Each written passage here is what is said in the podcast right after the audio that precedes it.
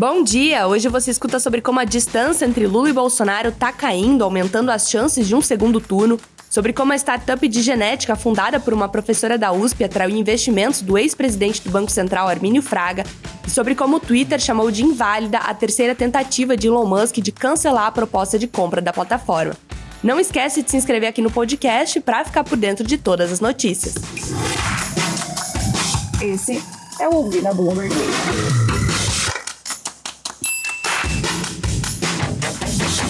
Três semanas das eleições, a distância entre as intenções de voto no ex-presidente Lula do PT e no presidente Jair Bolsonaro do PL caiu para seis pontos, segundo uma pesquisa BTG-FSB divulgada nesta segunda-feira. É a menor diferença desde que as pesquisas começaram a ser feitas no final de março, mas ainda indica cenário de estabilidade, segundo o Instituto FSB. De acordo com a pesquisa, Lula está com 41% das intenções de voto e Bolsonaro 35%. O petista oscilou um ponto para baixo e o mandatário um ponto para cima. Ambas as oscilações foram dentro da margem de erro de dois pontos percentuais. Depois deles vêm os candidatos Ciro Gomes do PDT com 9% e Simone Tebet do MDB com 7%. Próxima notícia.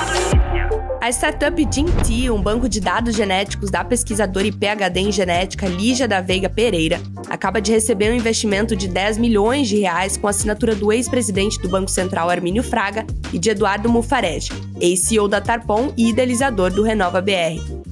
Daniel Gold, investidor americano da QVT Financial LP, especializado em biotecnologia, e a farmatec norte-americana Roivant Sciences também participaram da pré-seed da empresa, que pretende coletar informações genéticas dos brasileiros para aplicar mais diversidade às pesquisas da área.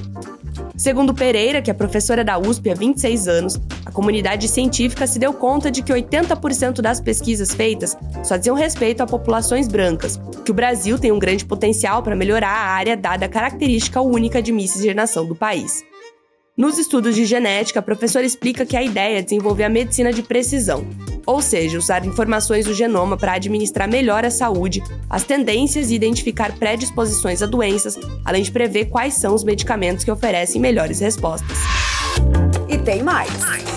O Twitter declarou que a última tentativa de Elon Musk de cancelar a oferta de compra da empresa é inválida, no mais recente desdobramento da batalha legal entre o bilionário e a plataforma de rede social. A última ação de Musk para rescindir o contrato é, abre aspas, inválida e injusta, fecha aspas. E, abre aspas de novo, o Twitter não violou nenhuma de suas representações ou obrigações, fecham aspas. É a terceira tentativa de Musk de retirar sua oferta pelo que ele chama de violações do contrato da empresa. Musk já havia levantado preocupações sobre o número de contas bot na plataforma e agora diz que o Twitter deveria tê-lo notificado antes de gastar 7,75 milhões de dólares em um acordo de indenização com Peter Zaitko, ex-chefe de segurança da empresa.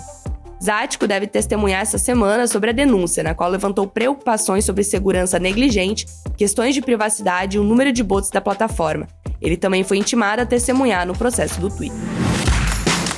Essas foram algumas das notícias que estão lá no site da Bloomberg Linha Brasil. Entra lá em bloomberglinea.com.br para conferir mais.